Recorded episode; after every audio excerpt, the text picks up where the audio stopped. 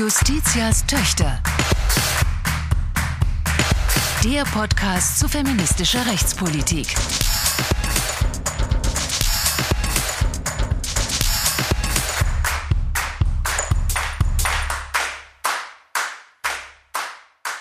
Herzlich willkommen zur 38. Folge von Justitias Töchter, der Podcast zur feministischen Rechtspolitik.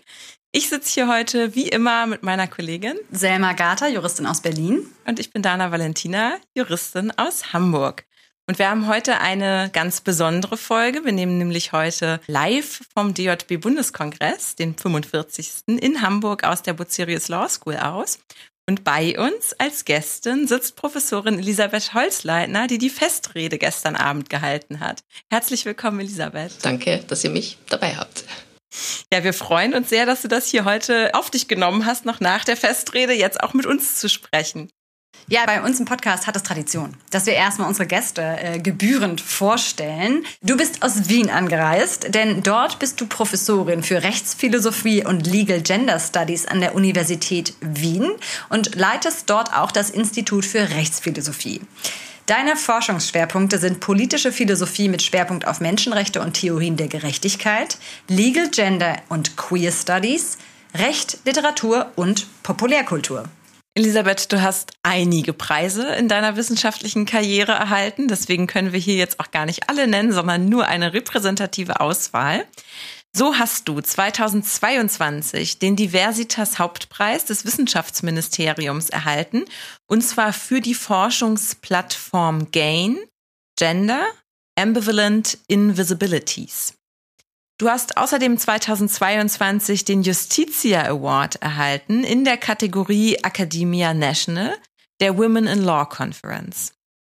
Du bist gleich zweimal mit dem Gabriele Possana Staatspreis des österreichischen Wissenschaftsministeriums ausgezeichnet worden, und zwar sowohl 2017 als auch 2001 für deine wissenschaftlichen Leistungen, die der Geschlechterforschung in Österreich förderlich sind.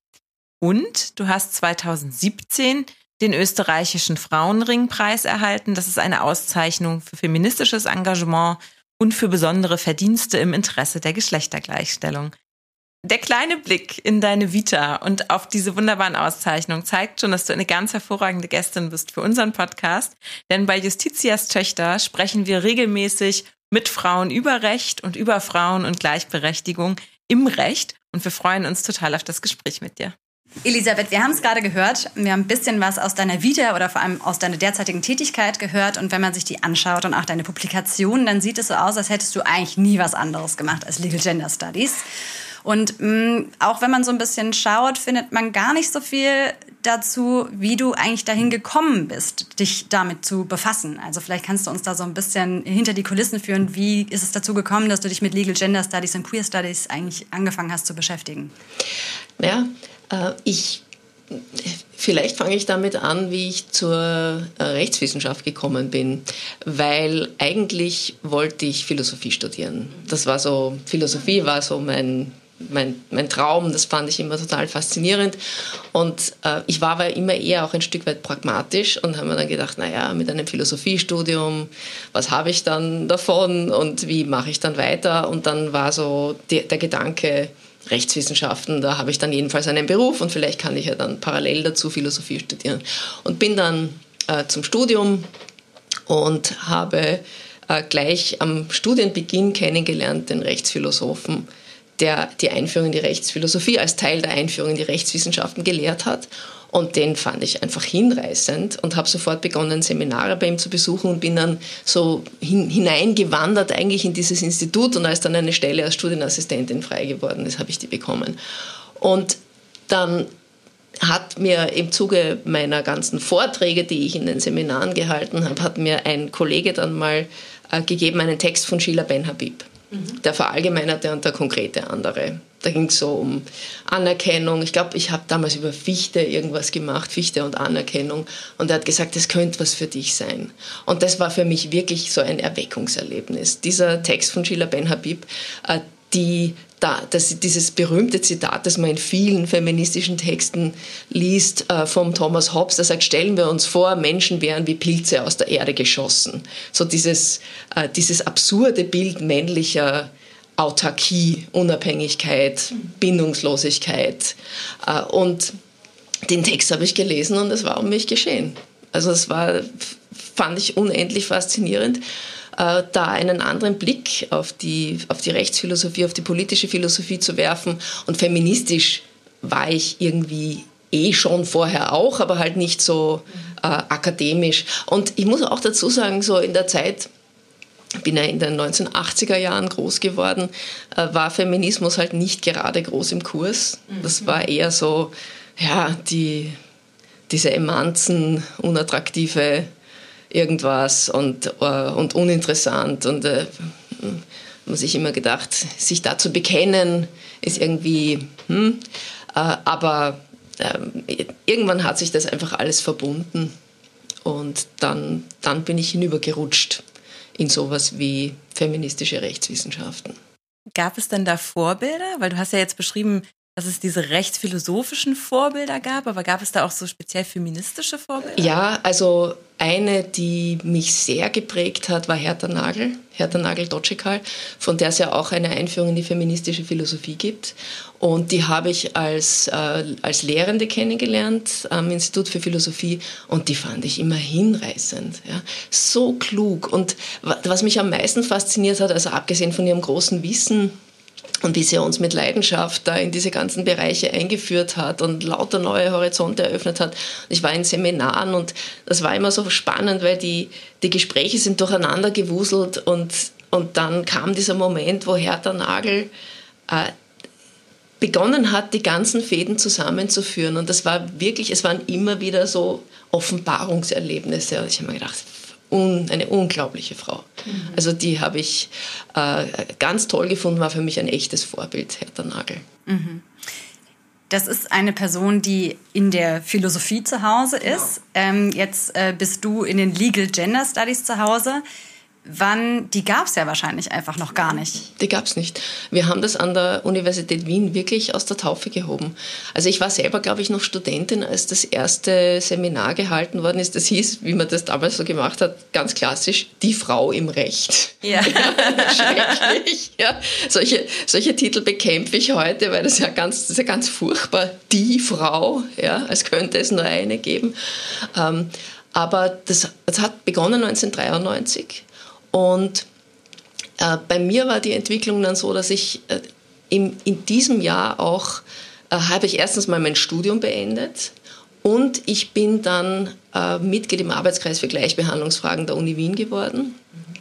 Habe eng mit einem Kollegen zusammengearbeitet, mit dem ich immer noch ganz viel mache, mit dem Nikolaus Benke, der aus dem römischen Recht kommt und der völlig angefixt war von Catherine McKinnon. Mhm. Ähm, und eigentlich mit ihm gemeinsam, wir haben immer wahnsinnig viel diskutiert, wir haben dann auch gemeinsam Lehrveranstaltungen angeboten und wir haben dann an der Uni Wien, also an der Rechtswissenschaftlichen Fakultät, auch einen Wahlfachkorb aus der Taufe gehoben. Mhm. Das war ein recht ein witziger Prozess, weil wir hatten da eine Studienänderung und dann war der Plan, ja, wir machen jetzt so Wahlfachkörbe.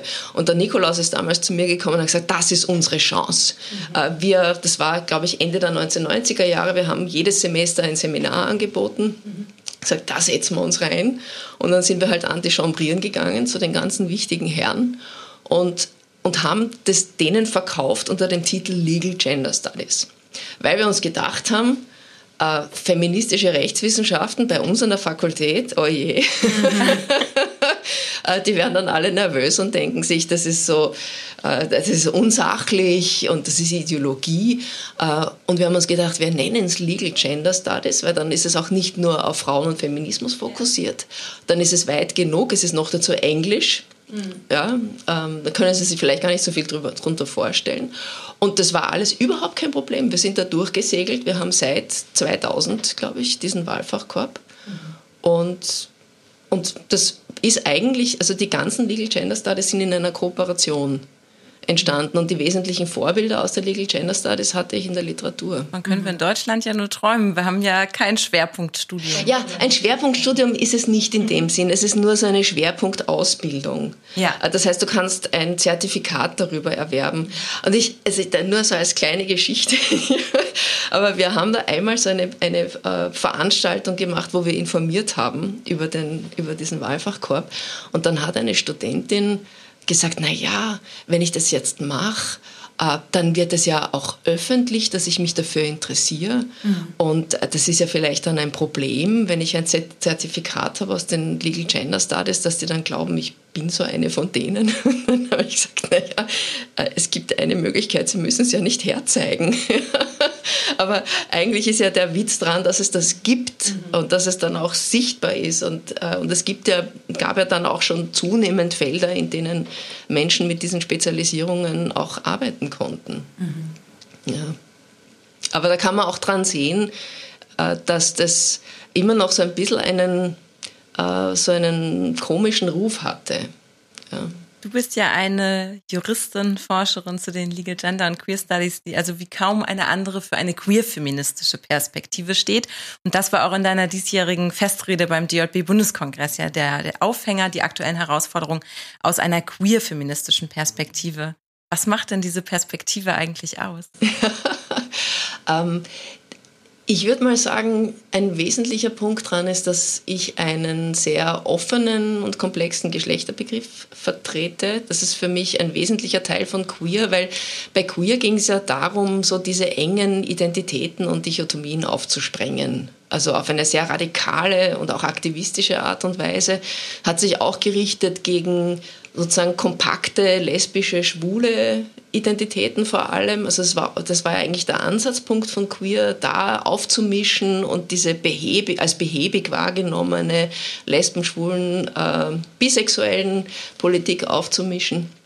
Aber es ging dann auch in die Richtung, schon in den frühen Werken, vor allem natürlich von Judith Butler, äh, diesen Geschlechterbegriff zu öffnen. Und das ist für mich ein ganz wesentlicher Punkt, äh, dieses Zusammenwirken von sowas wie körperliche Materialität und Identifikation von Innenwahrnehmung, von Außenwahrnehmung, von Fragen der Anerkennung, das alles in, in meinen Geschlechterbegriff aufzunehmen und den damit zu öffnen, äh, auch mit Blick auf, selbstverständlich für, äh, auch mit Blick auf rechtliche Herausforderungen, also sprich äh, geschlechtlicher Personenstand. Und ich hatte das Glück, dass ich schon sehr früh eigentlich zwei Dissertationen aus dem Bereich auch betreuen habe dürfen, äh, die dann auch sehr wichtig geworden sind für die weiteren Entwicklungen, was Intergeschlechtlichkeit anbelangt. Ähm, also das ist das eine ist dieser, dieser weite Geschlechterbegriff und das andere ist der Fokus immer auch darauf, äh, welche Rolle sexuelle Orientierung äh, im Recht spielt und vor allem auch zu sehen, dass eine quasi minorisierte sexuelle Orientierung, lesbisch, schwul, bi, you name it, ja, alles Mögliche, poly, ähm, dass das immer auch verkoppelt ist äh, mit bestimmten Vorstellungen von Geschlecht. Also wenn, also jetzt so ganz äh, fast schon wieder dichotom gesprochen, wenn Homosexualität abgelehnt wird, dann wird damit auch eine bestimmte Art von Geschlechterperformance abgelehnt. Mhm. Das heißt also, dieser Begriff von Geschlechterperformance, der umfasst eben auch so Phänomene wie sexuelle Orientierung äh, und das ist äh, genuiner Bestandteil eigentlich von allem, was ich mache. Mhm.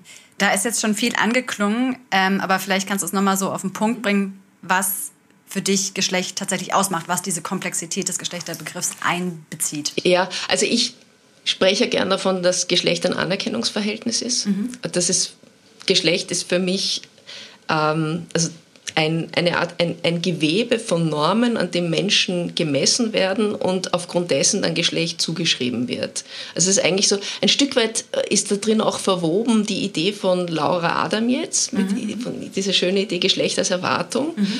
Äh, und ich habe versucht, das quasi von der anderen Seite her äh, noch zu fokussieren. Also nicht nur die Normen, die mich quasi in ein Korsett hineinpressen, sondern auch die Normen, die Anerkennungsverhältnisse äh, ermöglichen. Ja, oder entlang derer Anerkennung für Geschlechtlichkeit erteilt wird. Oder bisweilen auch nicht. Ja. Aber ich habe mir gedacht, es, für mich war die Idee zu sagen, ich möchte gern mit diesem Anerkennungsverhältnis auch dem Ganzen eine positive Konnotation geben. Mhm. Ja, also dass ich auch ein Recht darauf habe, in meiner individuellen Geschlechtlichkeit anerkannt, anerkannt zu werden. Also sowohl rechtlich als auch sozial. Mhm. Das ist, glaube ich, die, im Kern die Idee. Und damit ist verbunden, dass es dass sozusagen diese, diese äh, Verbindung von vergeschlechtlicher Körperlichkeit äh, und Identifikation, Performance, so ein enges Gewebe ähm, darstellt. Mhm. Ja? Also dass es so ein enges Gewebe ist und dass man sozusagen nie das eine ohne das andere haben kann. Mhm. mhm. Also multifaktoral und irgendwie Richtig. ganz dezidiert auch gegen einen rein biologistischen Geschlechterbegriff Absolut. zum Beispiel. Das ist, also das ist, war irgendwie der, der Starting Point. Und da möchte ich auch äh, den Namen einer meiner Heldinnen nennen, Silla Eisenstein, äh, The Female Body and the Law. Äh, ein Buch, das finde ich, also es hat mich sehr geprägt, ist wunderbar, eine sehr komplexe, genaue Sichtweise auf Recht und Geschlecht. Es in Teilen ein bisschen von den eher queer-orientierten abgelehnt worden wegen seinem Titel, ja, also The Female Body, das ist ist, glaube ich, 1988 rausgekommen. Das haben manche schon ein bisschen verschmockt gefunden, dass man da noch von Female redet.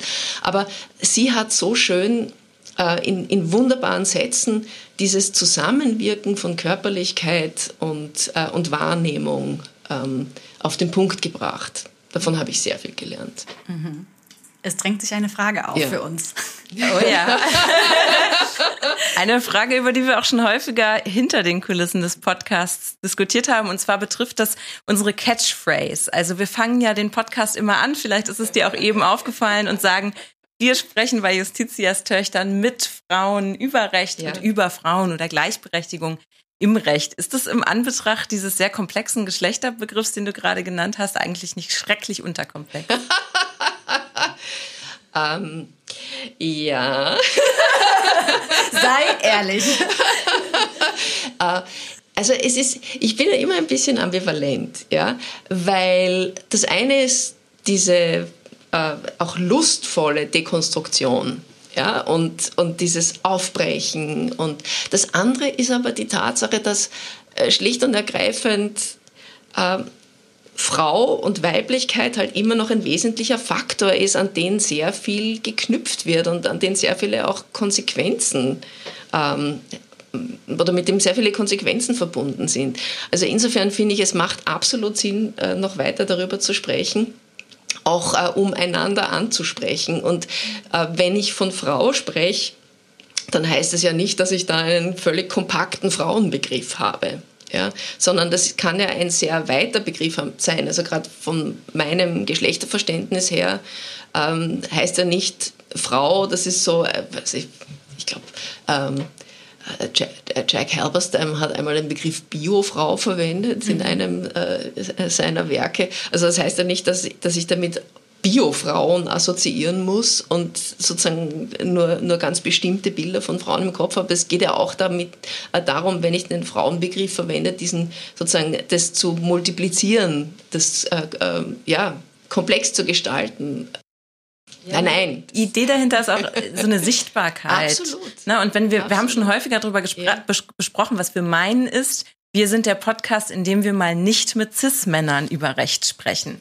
Ja. So, aber wir ja. wollen es natürlich positiv anerkennen, mit wem sprechen wir. Ja, ja, ja, ja. ja. Nein, aber wir sind da immer wieder am, am auch natürlich irgendwie überlegen und diskutieren. Ja, und also das, ich denke da auch viel drüber nach äh, und auch weil die Diskussionen über die Bezeichnung Flinter mhm. äh, ja immer wieder sehr heftig sind. Mhm.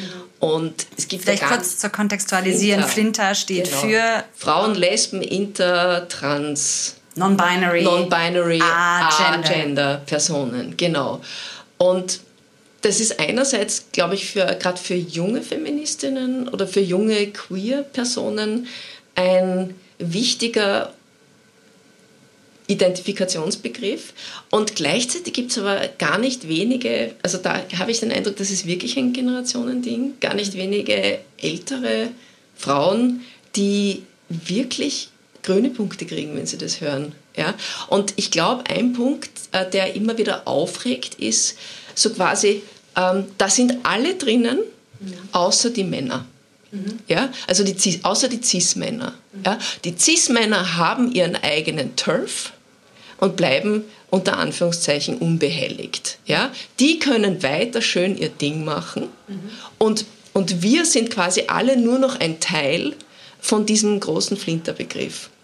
Jetzt würde ich sagen wollen, also sozusagen dagegen gesprochen, ja, damit verliert ja niemand was. Das ist ja eigentlich, also wir wollen ja diese Identitätsbegriffe aufsprengen. Also wer verliert was damit? Aber ein bisschen ein Unbehagen, muss ich sagen, bleibt dann schon auch. Und wenn ich es an einem Beispiel festmachen darf, mit dem ich gerade befasst bin. Die Uni Wien äh, wird jetzt oder ist dabei, gender-inklusive Toiletten einzurichten. Feine Sache. Ja. Äh, das läuft allerdings unter einer Bedingung und die Bedingung ist wie immer eine, die mit Kosten verbunden ist oder die, die sich auf Kosten bezieht. Es darf nichts kosten. Ja? Und was heißt es? Es werden Toiletten umgewidmet, so gender-inklusiven Toiletten. Und das bedeutet natürlich, welche Toiletten werden umgewidmet? Die Damentoiletten werden umgewidmet, weil sich die Herrentoiletten nicht umwidmen lassen ohne bauliche Maßnahmen. Bauliche Maßnahmen kann man sich nicht leisten. Und das bedeutet, dass die, dass die äh, Damentoiletten geöffnet werden, dass das jetzt gender-inklusive Toiletten sind, dass die Männer weiterhin in ihrem Turf sind, in ihren Toiletten. Das vor allem in dem Kontext, dass ja typischerweise immer genug Herrentoiletten da sind, aber zu wenig Damentoiletten. Ja? Äh, und die Reaktion dann von vielen Frauen ist, dass sie sagen, wir werden diskriminiert. Mhm ich habe das jetzt gerade als Anfrage von unserem Raum- und Ressourcenmanagement bekommen, bekommen. Ich soll es jetzt bitte rechtlich erheben. Ja? Und ich bin da jetzt komplett in der, in einer, also für mich einerseits ist es eine faszinierende Frage, andererseits ist es auch verstörend für mich, ja? weil an sich finde ich gender-inklusive Toiletten richtig und wichtig. Ähm, und ich finde es auch problematisch zu sagen, wir Frauen werden diskriminiert, wenn wir in Hinkunft also wenn es in Hinkunft mehr gender-inklusive Toiletten gibt und die sind halt die früheren Damentoiletten. Auf der anderen Seite gegenüber Männern findet aber tatsächlich, finde ich, eine fragwürdige Ungleichbehandlung statt, ja? weil die eben unbehelligt bleiben. Und das, das finde ich ist so, ähm, ein, ein schwieriges Problem, weil einerseits möchte ich wirklich nicht sagen, dass Frauen diskriminiert werden, mhm. äh, weil es äh, gender-inklusive Toiletten gibt. Mhm. Aber auf der anderen Seite im, sozusagen im binären Geschlechterverhältnis mhm. findet da tatsächlich etwas statt, was problematisch ist. Mhm. Ja? ja, zeigt vielleicht auch, dass man, wenn man die Fragen stellt und nach Lösungen sucht, eben ein bisschen weiter außerhalb des binären Rahmens denken muss ja. und neu äh, auch ansetzen muss als mhm als zu schauen, okay, wir halten irgendwie so weit es geht am Alten fest und gucken, ja. wie wir es da ein bisschen besser machen. Ähm, viel ist da jetzt auch schon angeklungen von unserer nächsten Frage, denn ähm, ein anderes Thema, äh, wo wir derzeit sehr stark beobachten können, dass wir nennen es Beharrungskräfte am Werk ja. sind, in Bezug auf insbesondere eben die binäre Geschlechterordnung. Die Leute sehr nervös werden. Das eine ist Gender-Toiletten, denke ich. Ähm, das, aber das nächste Level ist natürlich das Selbstbestimmungsgesetz in Deutschland, was wir hier gerade äh, viel diskutieren. Wir haben dazu unlängst eine Folge gemacht. Äh, empfehlen wir an der Stelle nochmal. Es geht darum, dass ähm, Menschen selbstbestimmt ihren rechtlichen Personenstand wählen können und dann eben auch jenseits der Kategorien männlich und weiblich äh, einen anderen ähm, Personenstand wählen können. Ähm, da gibt es viele Widerstände dagegen. Ja. Und wir fragen uns und fragen dich als Expertin, woran liegt das eigentlich, dass die Leute so nervös werden und da so stark dran festhalten wollen? Ich habe in meinem gestrigen Vortrag versucht, die Beharrungskräfte im Bereich der traditionellen Geschlechterkonfigurationen mit den Begriffen Natur, Sentiment, Mystifikation zu erfassen. Kurz gesprochen, das binäre Geschlecht oder Geschlecht binär entstammt unmittelbar der Natur. Mhm. Es gibt nichts dazwischen. Und das ist richtig und wichtig, weil es eben aus der Natur stammt. Das ist im Übrigen oft auch noch religiös verbrämt, selbstverständlich. Das ist ganz stark ähm, mit Gefühlen besetzt weil Geschlecht ja nicht nur etwas ist, was wir haben, unter Anführungszeichen, sondern was ein ganz starkes Identifikationsmerkmal ist. Und äh, wenn man Menschen in ihrer Männlichkeit oder Weiblichkeit in Frage stellt, dann reagieren die meisten extrem empfindlich drauf. Ja, das ist, ist offenbar ein, ein Teil von einem selbst, der ganz wesentlich ist und was wir, etwas, was wir selbstverständlich auch gelernt haben im Laufe ihres, unseres Lebens, das wichtig zu finden und jede Infragestellung als fundamentale Infragestellung unserer eigenen Existenz wahrzunehmen.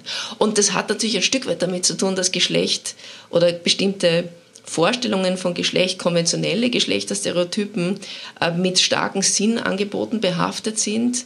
Und wenn das hinterfragt wird, dann haben Menschen oft gleich das Gefühl, dass ihr ganzes Leben in Frage gestellt wird also es ist mir so als junger Feministin so gegangen, bin ich irgendwie so in der Gegend herum und habe, was weiß ich, meinen Tanten freche Fragen gestellt und habe irgendwie so äh, durchklingen lassen, dass die Art, wie sie da ihr Hausfrauendasein äh, bejahen und so vor sich hin leben, dass das vielleicht verfehlt ist aus einer Feministin. Das habe ich nicht lang gemacht. Ja. Das, war, das, war, wirklich kränkend. Das, sowas, sowas geht echt nicht. Ja.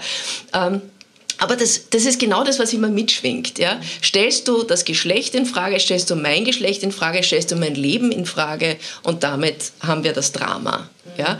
Und, und, äh, und das Ganze ist dann auch noch stark mystifiziert. Ja? Es ist irgendwie schwer, dem beizukommen. Und ja, das ist ein Paket, ähm, das sich schwer aufknacken lässt und zwar schon gar nicht aufknacken lässt mit oberschlauen Argumenten. Mhm. Ja, also da, da reagieren Menschen extrem empfindlich drauf, wenn man ihnen so auf einer theoretischen Ebene daherkommen möchte und ihnen erklärt, also mhm. so quasi, ich erkläre dir jetzt die Welt, ich erkläre dir äh, die Welt deines Geschlechts. Äh, sondern das ist etwas, also wenn man da, wenn wir da, also ich sage jetzt mal wir, wenn wir da was ändern wollen und die Welt freundlicher gestalten wollen mit Blick auf ähm, diverse Gender Performances und Anerkennungsverhältnisse, dann, dann muss es gelingen, in diese Affekte reinzukommen mhm. ja? und vor allem zu entängstigen, weil ich habe den Eindruck, dass ganz viele Menschen wahnsinnig viel Angst haben davor, was dann passiert. Und die, diese Ängste vor dem Zusammenbruch der Geschlechterordnung, die werden massiv geschürt von diesen ganzen ethnonationalistischen Bewegungen, Parteien, äh, auch von den alten konservativen Parteien, äh, die jetzt halt massiv im Aufwind sind. Und deswegen, also das ist so, es gibt, sehr, glaube ich, sehr viele Faktoren, die dazu führen, dass es so beharrlich ist. Und während ich, glaube ich, noch bis vor wenigen Jahren den Eindruck hatte, äh, dass sich da was öffnet und dass, dass da was weitergeht, habe ich den Eindruck, also auch durch die ganzen äh, Probleme, die da im Zuge von Corona mit den Verschwörungstheorien und das, ich, ich habe schon den Eindruck, dass die Pandemie sehr stark dann diese Kräfte auch wieder äh, bestärkt hat, die ohnehin schon im Aufwind waren. Mhm. Und momentan habe ich den Eindruck, dass es eigentlich alles wieder eher in Richtung Reaktion geht. Ja, also in Richtung Beharrungskräfte, denen zugearbeitet wird. Und was wir auch, also was ich auch feststelle, ist eine ganz massive Polarisierung. Ja, es ist auf der einen Seite die, die Kräfte der Reaktion, der Beharrung, äh, die immer vehementer werden und, und sehr stark übers Geschlecht operieren. Und auf der anderen Seite die zu Recht ungeduldigen, weitreichenden Forderungen der Personen, die aufgrund ihres Geschlechts, ihrer sexuellen Orientierung marginalisiert sind. Und da, da prallen dann so Absolutismen aneinander. Ja. Mhm. Und das ist halt dann, da gibt es wenig Möglichkeiten dann noch zu vermitteln im politischen Diskurs. Hm. Ich würde gerne nochmal bei diesen Beharrungskräften und ihren Auswirkungen auf Anerkennungsverhältnisse einhaken. Wir haben in einer der letzten Folgen über das Selbstbestimmungsgesetz gesprochen, was jetzt ähm, so wahrscheinlich auch in irgendeiner Form im Herbst kommen wird. Und auch wenn wir jetzt ähm, auch vor allem als Feministinnen im Juristinnenbund da im Einzelnen Kritik dran haben, so begrüßen wir doch grundsätzlich, dass sich eine rechtliche Anerkennung damit ergibt und wir damit auch einige Fragen einfach dann geklärt haben in rechtlicher Hinsicht. Was ich mich immer so ein Stück weit frage bei diesen Debatten, gerade auch wenn man sich anguckt, wie in Deutschland schon der Gesetzentwurf eingeführt wurde, der hat ja im Prinzip die Gegenargumente schon mitgeliefert. Wir haben ja diese große Diskussion um die Saunen und das Hausrecht. Und im Prinzip hat dieser ganze Gesetzentwurf schon diese Sprache gesprochen. Ja, die rechtliche Anerkennung kommt jetzt, aber im Privaten, da könnt ihr halt weitermachen, was ihr wollt. Und da kann weiter auch diskriminiert werden. Ist mit diesem Schritt der rechtlichen Anerkennung auch was für die tatsächliche Anerkennung eigentlich getan oder ist es durch diese Diskurse ohnehin irgendwie von vornherein zum Scheitern verurteilt? Ich fange mal so an. Wir wissen alle als feministische Juristinnen, dass wir mit dem Recht keine Wunder wirken können. Und rechtliche Anerkennung oder auch rechtliche Regelungswerke, die uns im Recht der Geschlechtergerechtigkeit ein Stück näher bringen, die wollen dann auch gelebt werden in der Rechtswirklichkeit. Und da spielen sich oft ganz andere Dinge ab als die, die eigentlich erhofft werden von diesen rechtlichen Regelwerken, die da oft ja auch sehr äh, mühselig äh, errungen worden sind. Also wenn wir etwa ans Antidiskriminierungsrecht denken. Ja, das Antidiskriminierungsrecht ist von vielen äh, Menschen, von vielen auch EntscheidungsträgerInnen bisweilen als Aufforderung zur Umgehung angesehen wird. Ja, so auf die Art, ah ja, da gibt es jetzt dieses lästige Gesetz, äh, schauen wir mal, schauen wir mal, was wir da machen können, um trotzdem unseren Wunschkandidaten durchzubringen. Und, und das, das gilt selbstverständlich auch äh, für, für das Selbstbestimmungsgesetz. Aber ich denke schon, dass da ein wichtiger Schritt gesetzt worden ist und es wäre halt so so wahnsinnig wichtig, dieses Selbstbestimmungsgesetz dann zu begleiten, auch mit entängstigender Kommunikation. Ja.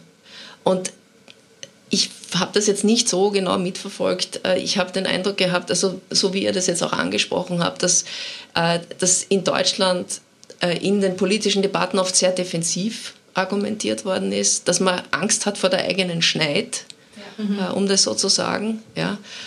Und, und dass irgendwie man extreme Befürchtungen hat, was das möglicherweise auch politisch bedeutet äh, im Sinne einer Bumerangwirkung für diejenigen Parteien, die das umgesetzt haben. Mhm. Und wenn man sich anschaut, wie die, wie die gegnerischen Parteien das als Steilvorlage ansehen, äh, um die verfehlte Geschlechterpolitik der momentanen Regierung zu kritisieren, versteht man natürlich schon auch ein Stück weit, warum die besorgt sind. Ja? Ähm, also das ist so, gesellschaftlich ist das ganz schwierig zu vermitteln. Und ich habe ja immer gedacht, ich, ich verfolge diese ganzen Debatten schon so lang, also seit Anfang, Mitte der 1990er Jahre, da war ich auch in der, in der lesben, schwulen Transgender-Bewegung schon aktiv in Österreich. Da gab es noch mehrere Gesetze, Strafrecht, äh, die äh, gleichgeschlechtliche Unzucht kriminalisiert haben. Wir hatten ja so eine saftige Bestimmung, die hieß ähm, das Verbot der Werbung für gleichgeschlechtliche Unzucht und Unzucht mit Tieren. Ja, also das war so, das war, das war noch Mitte der 1990er Jahre. Da, ich, da war, war ich irgendwie aktiv und war auch im Parlament bei den ganzen Debatten. Das war wirklich zermürbend damals.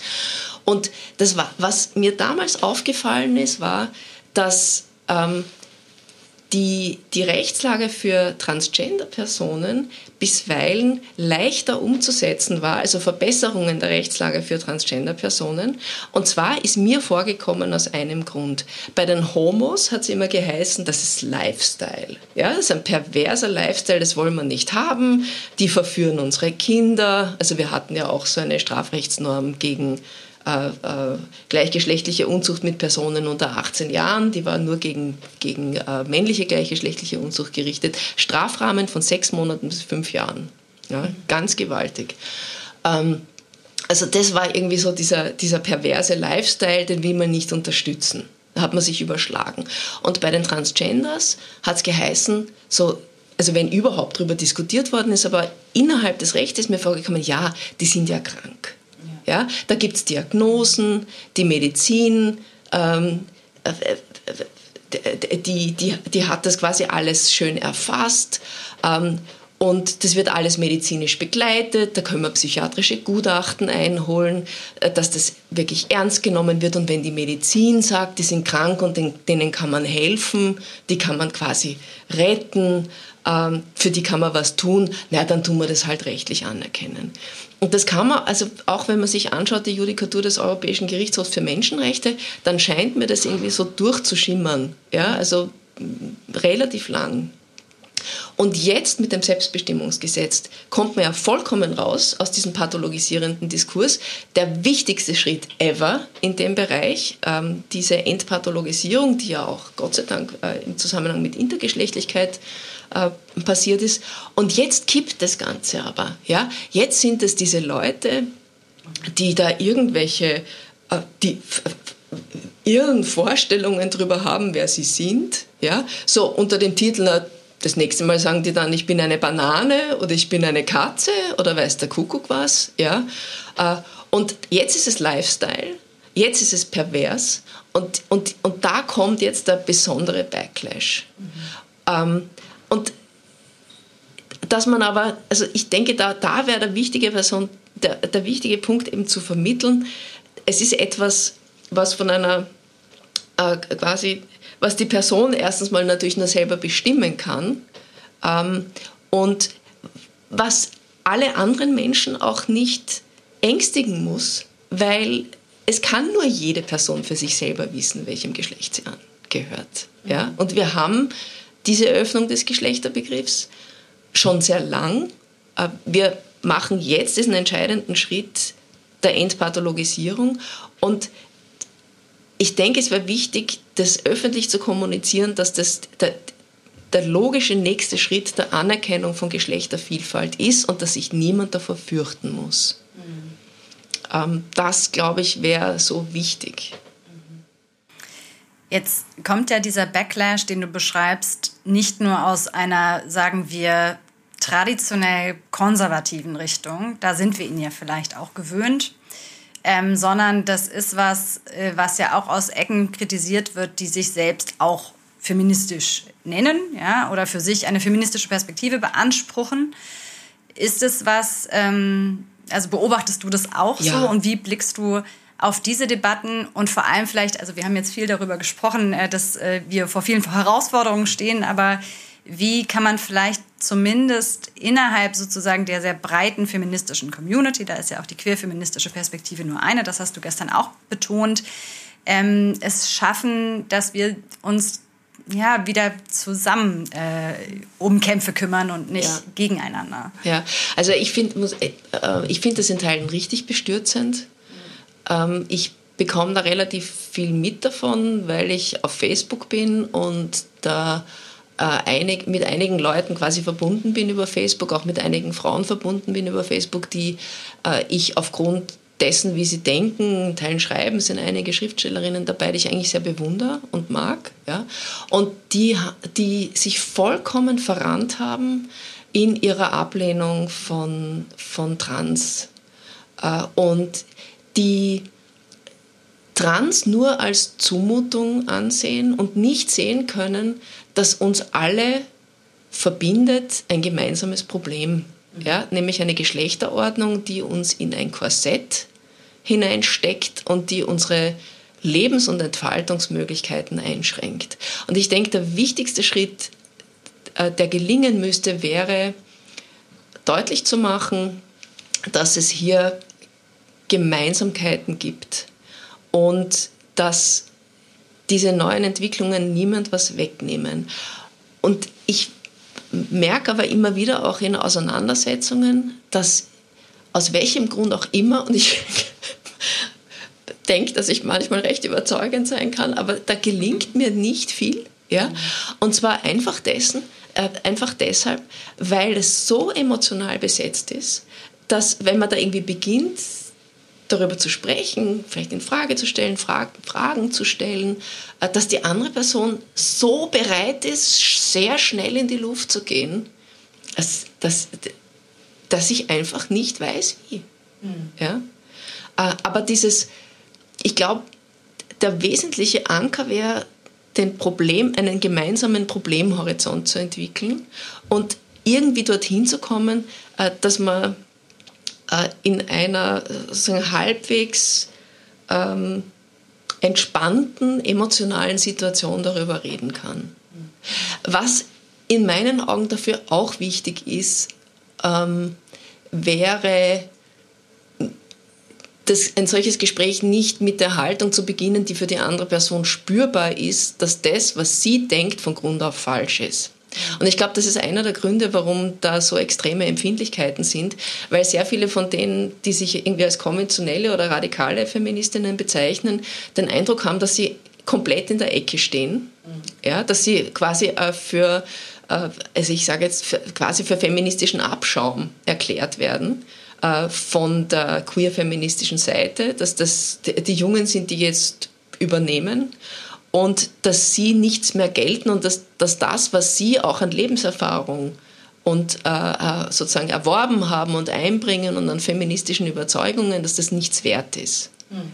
Und ich denke, also wesentlich wäre einfach genau eine, eine Gemeinsamkeit herzustellen, dass man sagt, bitte, ich habe ja auch nicht die Weisheit mit dem Löffel gefressen. Ich habe ja auch immer wieder Fragen dran. Ich habe Fragen an meine eigene Wahrnehmung von Geschlecht, innen und nach außen. Ja, das ist ja alles nicht immer einfach.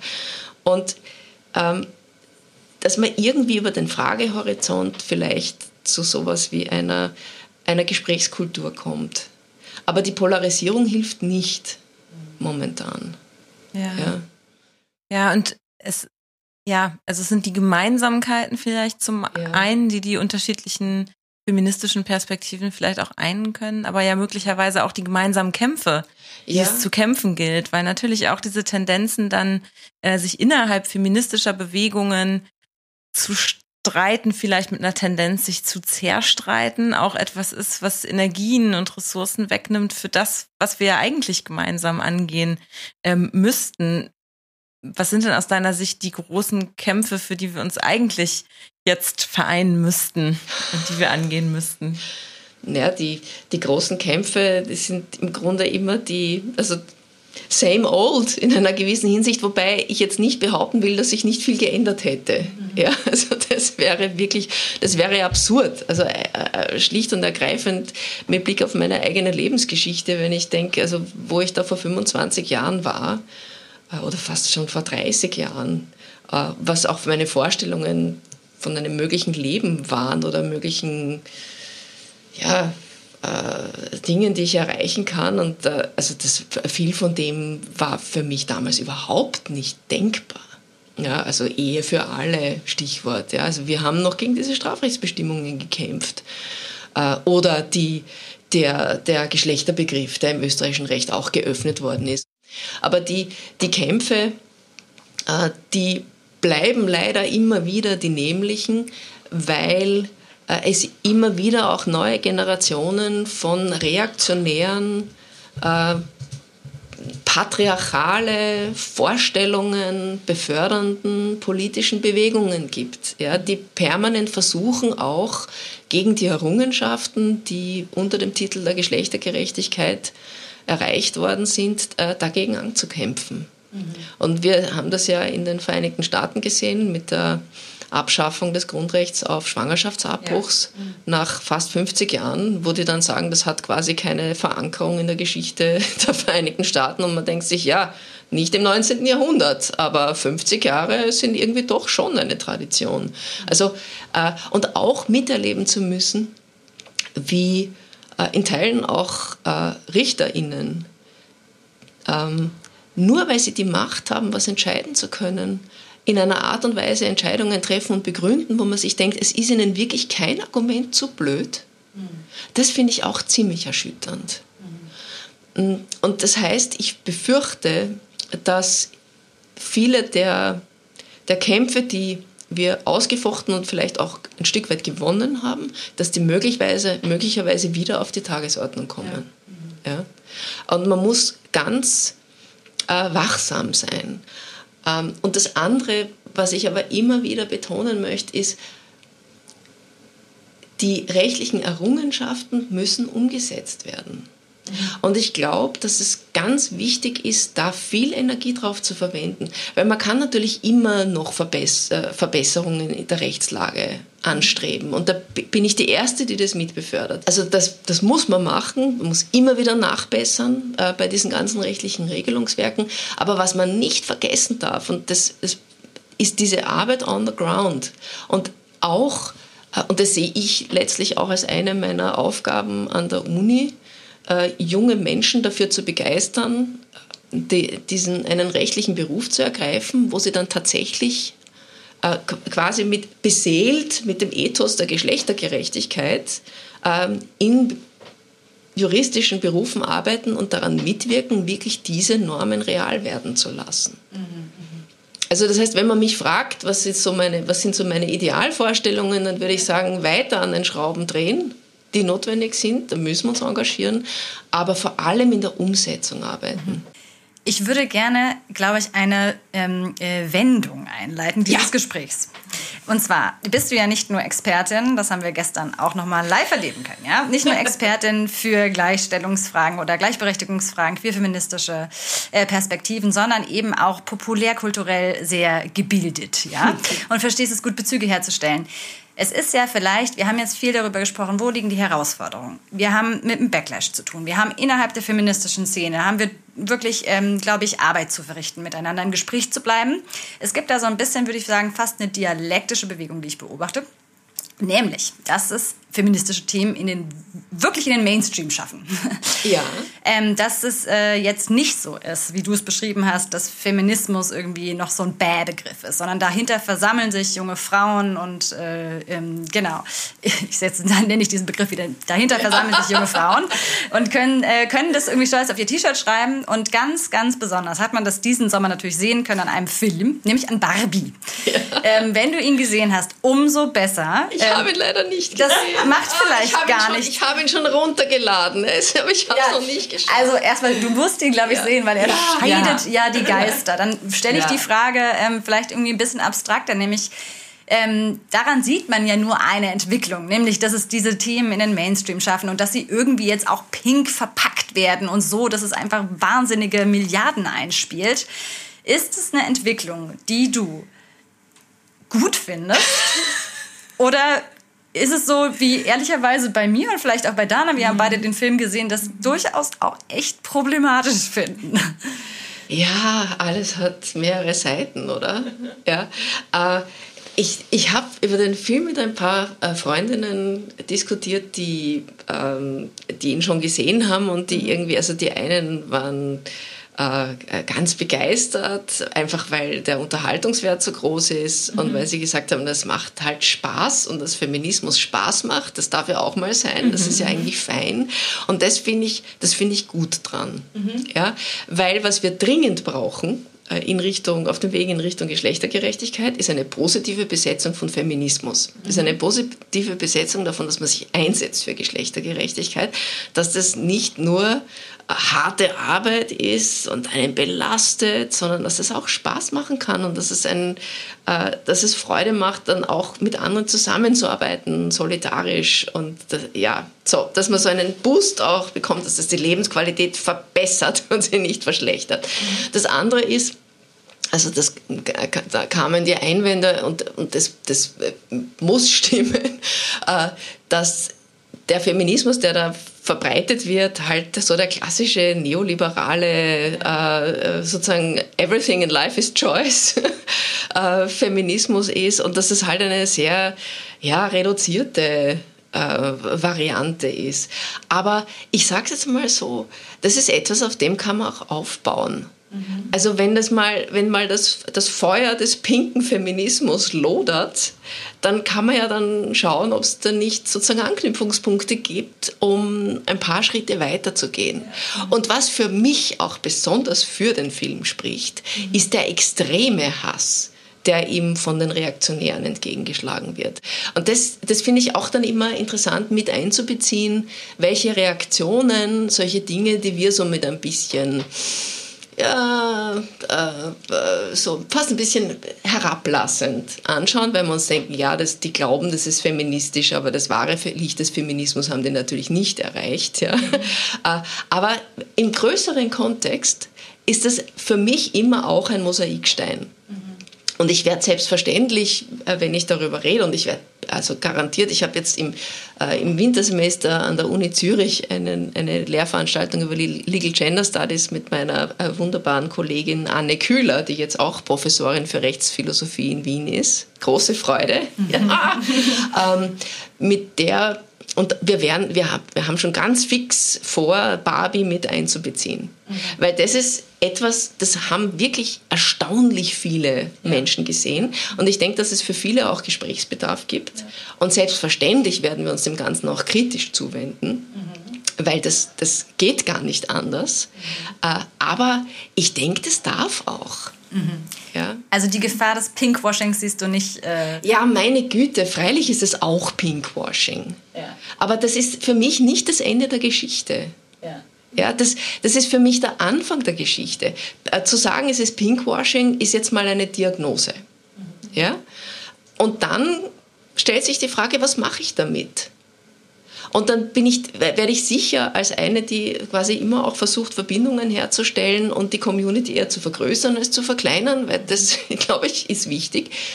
Ähm, dann, dann glaube ich, ist es kein guter Ansatz, den vielleicht jungen Frauen, die den Film gesehen haben und die ein Stück weit auch davon begeistert waren oder die vielleicht auch so eine ambivalente Begeisterung mitgenommen haben, die auch vielleicht erschrocken waren über ihre Begeisterung, weil sie sich gedacht haben, sowas darf mich gar nicht anfixen. Ja, mhm. ja äh, die dann irgendwie sagen, was passiert da jetzt gerade mit mir? Macht das aus mir eine schlechte Feministin? Daraus sage ich, nein, das macht aus dir keine schlechte Feministin. Das heißt, dass du auch Humor hast, ja? dass dich das unterhält und wir dürfen uns auch unterhalten lassen. Und dann im nächsten feministischen Seminar werden wir den Film auf die Tagesordnung setzen und schauen uns das mal gemeinsam an. Ja. Mhm. Ja? Also ich bin immer für die produktive Wendung. Mhm. Du hast ja jetzt eben im Prinzip schon ein Plädoyer auch gehalten für einen Feminismus, der jedenfalls auch mal Spaß machen darf. Und wir erleben dich also als eine sehr heitere feministische Juristin. Du hast zwar gestern deinen Vortrag geschlossen mit dem äh, Bild des äh, Sisyphos und der vielen Arbeit, die vor uns liegt und immer ein Schritt vor und zwei zurück, aber trotzdem mit einem Optimismus, mit dem du da dich auch den Themen zuwendest. Was ist das Geheimnis? Wie bewahrst du deine Heiterkeit als feministische Juristin? Ich führe ein wirklich gutes Leben. Ja, ich habe ich hab, äh, erstens mal, also dass, dass ich das erleben durfte am eigenen Leib, dass sich mein Lebenstraum erfüllt, von dem ich gar nicht gewusst habe, dass der Traum, dass ich den träumen kann, ja, dass ich eine Professur nicht nur für Rechtsphilosophie, sondern auch für Legal Gender Studies kriege. Wenn mir das jemand im Jahr 1995 gesagt hätte, als ich gemeinsam mit dem Nikolaus Benke einen Text geschrieben habe zum Thema Mainstreaming Legal Gender Studies oder was 1999 egal, ja, ich hätte den Leuten, glaube ich, den Vogel gezeigt. Ja, ich hätte ihnen gesagt, das ist unmöglich. Schaut euch unsere Fakultät an. Im Jahr 2014 war es soweit. Und ich kann es eigentlich heute äh, ein Stück weit immer noch nicht fassen. Aber ich gehe da, wenn ich in mein Büro hineingehe, dann mache ich die Tür auf und ich freue mich einfach. Ich denke, das ist unglaublich. Ja. Es ist so ein Privileg. Äh, und das, ähm, das macht was aus mir, ja, dass ich dieses Glück haben darf. Ja. Und ich habe auch sonst viel Glück ja, in meinem Umfeld und ähm, äh, ist, glaub, ich habe ein Gemüt. Ja, ich habe ein Stück weit, ich habe ich hab natürlich auch meine Verstimmungen, das ist völlig klar, aber am, am, im Grunde meines Gemüts habe ich, hab ich ein Glück, dass ich so sein darf. Ja? Und ich nehme natürlich auch immer sehr viel mit äh, von Veranstaltungen wie der jetzt, Deutscher Juristinnenbund oder Feministischer Juristinnen-Tag, wo ich ja schon sehr lang immer wieder hinfahre oder meine, meine Legal Gender Studies Seminare. Ja? Also das ist unglaublich immer wieder, welche Energie da entsteht und welche, welche Freude und auch die Lust am gemeinsamen Nachdenken. Mhm. Also die, die Vibes, die da sind, das, das stärkt mich und ich finde ja überhaupt, dass der Humor eine der wichtigsten Kräfte ist. Mhm. Ja. Ich lache gern. Super. ja, ich finde, das ist doch ein ganz wunderbares Schlusswort. Das ist genau der Spirit, den wir brauchen alle. Ja, vielen Dank für das spannende Gespräch, Ja, Elisabeth, und auch nochmal für den tollen Vortrag. Ja, schön war's, danke. Ja, sehr schön. Feministische Fundstücke. Abschließend kommen wir auch in dieser Folge zu unseren feministischen Fundstücken. Das ist die Rubrik, wo wir uns gegenseitig überraschen mit ähm, Empfehlungen, Aufregern oder einfach Mitbringseln aus der Welt der äh, feministischen Rechtswissenschaft oder einfach feministische ähm, Empfehlungen aussprechen. Und äh, ja, Elisabeth, hast du uns was mitgebracht? Ähm, äh, mein feministisches Fundstück ist Dolly Parton Traveling Through. Genial. Es ist ein, ein ganz, ganz wunderbarer Song, äh, der, äh, der äh, wie soll ich das sagen, der fast wie ein Rap ist. Also sie ist unglaublich, wie sie da mit der Sprache herumspringt. Also ich nenne das immer ganz gern Bouncing. Ja, und sie hat ja diese helle, klare, also fast äh, ähm, splitternde Stimme. Aber sie ist eigentlich Country-Sängerin. Muss ist eine. Country-Sängerin, ja. Und äh, die Dolly Parton als, als Country-Sängerin kommt sie aus einem Bereich, der also als extrem konservativ bis reaktionär beschrieben wird.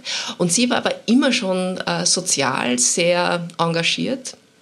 Und sie äh, war auch immer sehr offen gegenüber der LGBTIQ Community. Also äh, Legion sind ja die Dolly Parton Lookalike Contests, äh, Drag äh, Queen Shows, wo die, meine Lieblingsgeschichte darin besteht, dass sie an so einem äh, Contest teilgenommen hat und ihn verloren hat, weil sie nicht die beste Dolly Parton Lookalike Person war. Das finde ich einfach hinreißend.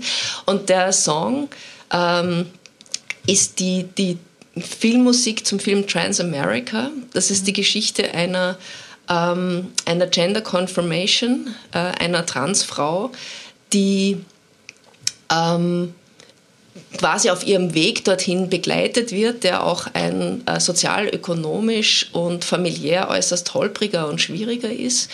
Und in dem Song besingt äh, die Dolly Parton diese, wie soll ich das sagen, äh, die, die Art von Lebensweg, die uns allen aufgegeben ist, äh, die auch sozusagen immer höchstpersönlich ist und, äh, und dass, es, dass es gut ist. Ja?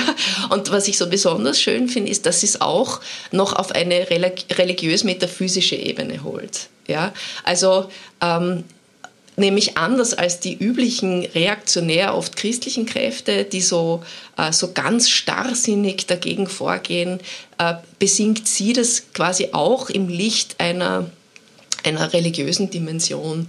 Und das finde ich so schön, dass sie das auch ein Stück weit reinholt und damit, glaube ich, auch ein, ein Publikum ähm, ansprechen kann, das vielleicht typischerweise nicht so offen ist dafür. Mhm. Also ich glaube, dass die Dolly Parton ganz wesentlich hineinwirkt, äh, beglückend äh, in die Welt der Geschlechtergerechtigkeit. Und das ist echt lustig, weil wir sind ein Podcast, wir können keine Bilder zeigen. Und ich muss sagen, ich bin mit Dolly Parton nicht aufgewachsen und habe jetzt gestern sie nochmal vor Augen geführt bekommen bei deiner PowerPoint-Präsentation. Und wenn du sagst, sie ist eine Ikone der Geschlechtergerechtigkeit, muss man erstmal, wenn man Bilder von ihr sieht, Ja. kurz stutzen. Ja. Und das hast du gestern auch gar nicht so richtig ausführen können, deswegen nehme ich das jetzt nochmal zum Anlass nachzuhaken. Du bist ja irgendwie riesen Dolly Parton-Fan. Ja. Haben wir jetzt auch nochmal äh, verstanden und gehört. Aber auch an ihrem an ihrer Appearance, die sie an Tag an ihre Gender Performance. Und man muss dazu sagen, sie ist unfassbar operiert und sieht einfach aus wie, eigentlich würde ich sagen, der äh, heteromaskuline Traum von der, ne, dem weiblichen Sexobjekt. Ja. Sorry, dass ich so sage. Ja, na, das ist auch so, ganz und jetzt die Frage. von ihr. Ja, aber Ja. was ist daran toll? ähm, da, die, die Leidenschaft, mit der sie die ist, die sie ist. Ja? Und, äh, und damit auch die Offenheit verbindet, dafür andere anzuerkennen als die, die sie sind. Und was ich an ihr so faszinierend finde, also sie, sie äh, hat ihren Look, das hat sie mal erzählt in einem Interview, äh, vom, sie hat es genannt, sie war in einer Bar und da war The Town Tramp, ja, also quasi die, die örtliche Prostituierte. Und die Dolly Parton hat die gesehen und hat gesagt, sie hat sie so wunderschön gefunden, so glamourös und sie selber war so ein hässliches Entlein, so ein Küken und sie hat sich gedacht, ich will genau so ausschauen. Ja? Und da kommt ja auch dieser, diese Sentenz, die ich gestern Abend zitiert habe, it costs a lot of money to look that cheap, ja? was, ähm, was auch nochmal eine eine positive Anknüpfung ist an eine, an eine Appearance von Sexarbeiterinnen, die so oft abgewertet wird. Mhm. Ja? Und sie kommt her und sagt, ich werte das auf. Schaut's nicht grauslich auf sie hinunter, das ist schön. Es kann auch schön sein. Mhm. Und das, also, das finde ich eigentlich so vom Gesamtpaket her und ich muss dazu sagen, also die Dolly Parton ist von ihrer gesamten Appearance das absolute Gegenteil von dem, wie ich jemals erscheinen wollte. Ja? Und ich finde es auch beglückend, ähm, sie, dass ich im, im Lauf meines Lebens dahin gelangt bin, sie sozusagen aus vollem Herzen so anzunehmen, wie sie sich gibt, weil ich glaube, dass das wirklich wichtig ist, dass wir einander annehmen können. Ja. Danke für die Einordnung. Wir enden also tatsächlich musikalisch. Das ist mal was Neues in diesem Podcast, aber es war eine besondere Folge. Liebe Elisabeth, vielen Dank, dass du die Zeit für uns genommen hast und für dieses tolle Gespräch und für die Heiterkeit, mit der wir jetzt hier enden können. Danke euch. Schön war's. Vielen Dank.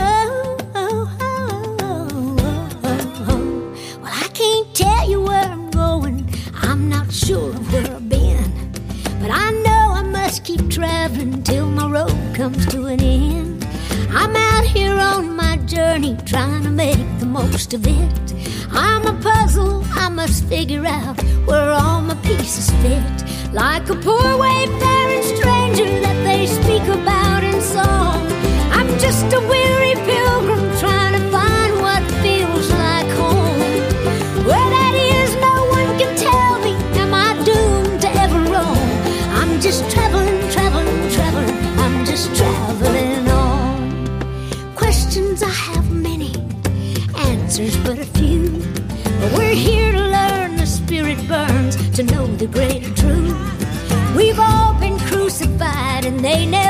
nailed Jesus to the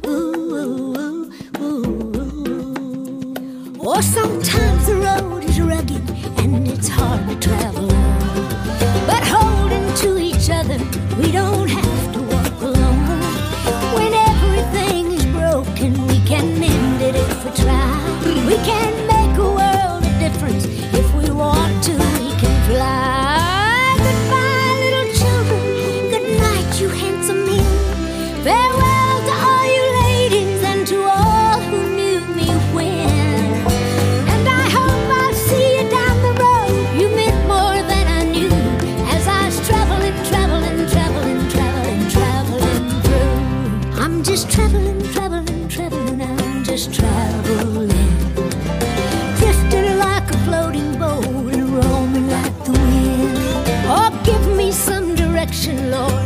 Let me lean on you as I'm traveling, traveling, traveling through. I'm just traveling, traveling, traveling